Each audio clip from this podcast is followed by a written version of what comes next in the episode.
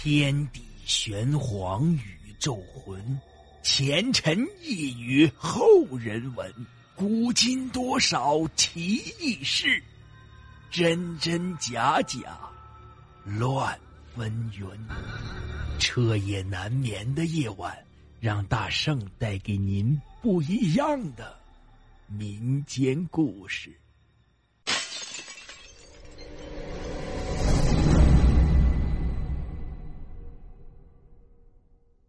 朋友们，大家好，今天讲的故事叫做《鬼门十三针》。民间传说五毒分别指的是蛇、蜈蚣、蝎子、壁虎和蟾蜍。其实，把这五种动物合成五毒是古人的一种误解，因为壁虎没有毒，却被人认为是剧毒物，就像是鹤顶红是无毒的，却被人认为是剧毒一样。民间认为。五月是五毒出没之时，民谣说，端午节天气热，五毒醒不安宁。这端午节驱五毒用意是提醒人们要防害防病。每到端午节，民间要用各种方法以预防五毒之害。一般呢，在屋中间贴五毒图，以红纸印画五种毒物，再用五根针刺于五毒之上，即认为毒物被刺死。再不能横行，这是一种辟邪巫术遗俗。民间又在衣饰上绣刺五毒，在柄上缀五毒图案，均含驱除之意。有的地方人们用彩色纸把五毒剪成图像，或贴在门窗、墙、炕上，或系在儿童的手臂上，以避诸毒。这密云是北京的一个区，在北京的最北端。山美水秀是北京人度假的好去处，在老作家徐福元先生出版的中短篇小说集《半夏》中，曾讲过一个有关密云鬼门十三针的故事。在密云县城西关有个医生叫宋柏芝，宋柏芝擅长扎针，许多疑难杂症啊，在北京市大医院都看不好，来找宋柏芝，他扎上几针，病就痊愈了。据说。宋柏芝还有一手绝活，他会鬼门十三针，专治人身上因五毒入侵所患的重病。宋柏芝手法稳准狠，经过他扎过的鬼门十三针，五毒妖孽是必死无疑，病人身上自然也就很快恢复。天长日久，宋柏芝无意中就和五毒结下了深仇大恨。这年端午节过去不久的一个晚上，宋柏芝洗漱完毕，正准备睡觉，忽听有人敲门。这打开门一瞧，是一个保镖模样的小伙。小伙说：“宋先生，我们老板有病，想请先生过去看看。”宋柏芝问：“你们老板家住哪里？”在密云城东关外。宋柏芝暗想。这自己在西关，病人在东关，路途太远，又是黑夜，恐怕多有不便，就说道：“明天一早我再去，好吗？”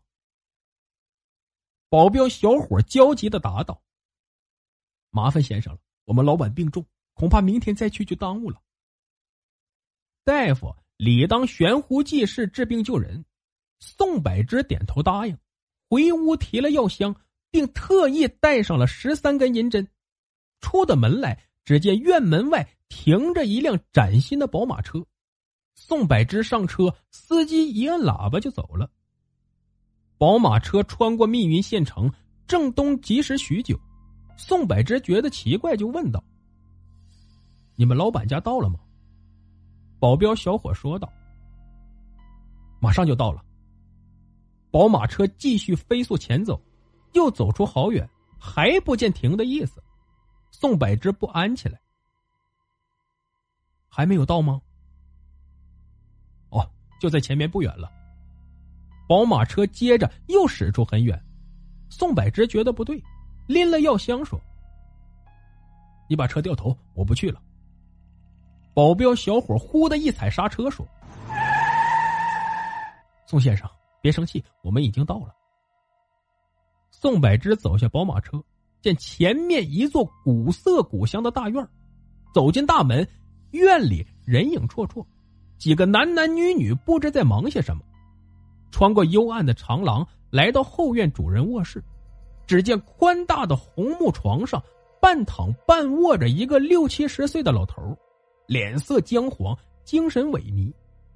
宋柏芝过去把脉，看舌苔，望闻问切之后，心中有了底，他这是中了五毒之祸。于是从药箱里取出尺把长的十三根银针，在烛光上消了毒，按穴道命脉。分别扎在他的门前、胸部等处，一个时辰后方才拔出来。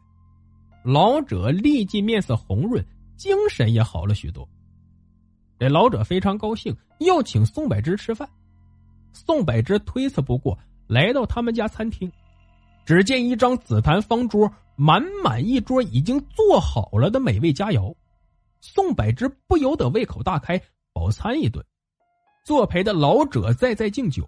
宋柏芝把持不住，喝的有些高了。老者见状，又邀请宋柏芝在家中过夜。宋柏芝爽快答应。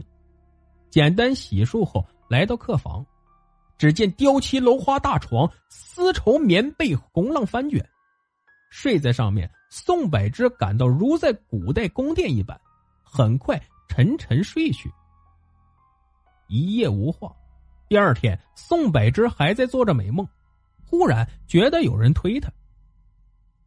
宋先生，你怎么睡在这里？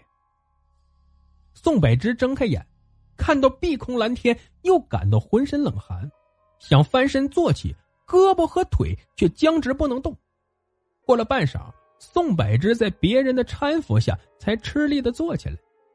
他发现自己竟然睡在了荒郊野外，在他四周到处是青蛇、蜈蚣、蝎子。壁虎和蟾蜍的骨头残渣，回想自己昨晚在餐桌上大吃的那些美味，忽然明白，应该就是这些青蛇、蜈蚣、蝎子、壁虎和蟾蜍。宋柏芝顿感腹内翻江倒海，不由得哇哇大吐，吐出来的却是乌黑的水渍和发臭的血肉。回到家后，宋柏芝在床上躺了三个月才恢复过来，他明白。自己是因为从人身上驱杀太多的五毒，这次才遭到了可怕的报复。宋柏芝由此也明白了一个道理：世间万事都不能做的太绝了，总得给人家留一条活路。自此，宋柏芝在用鬼门十三针驱五毒时，总要留一手，只把五毒从人身上驱走，并不将他们杀死。好了，故事就讲到这儿。节目的最后啊，别忘了点赞、评论、转发，感谢您的收听。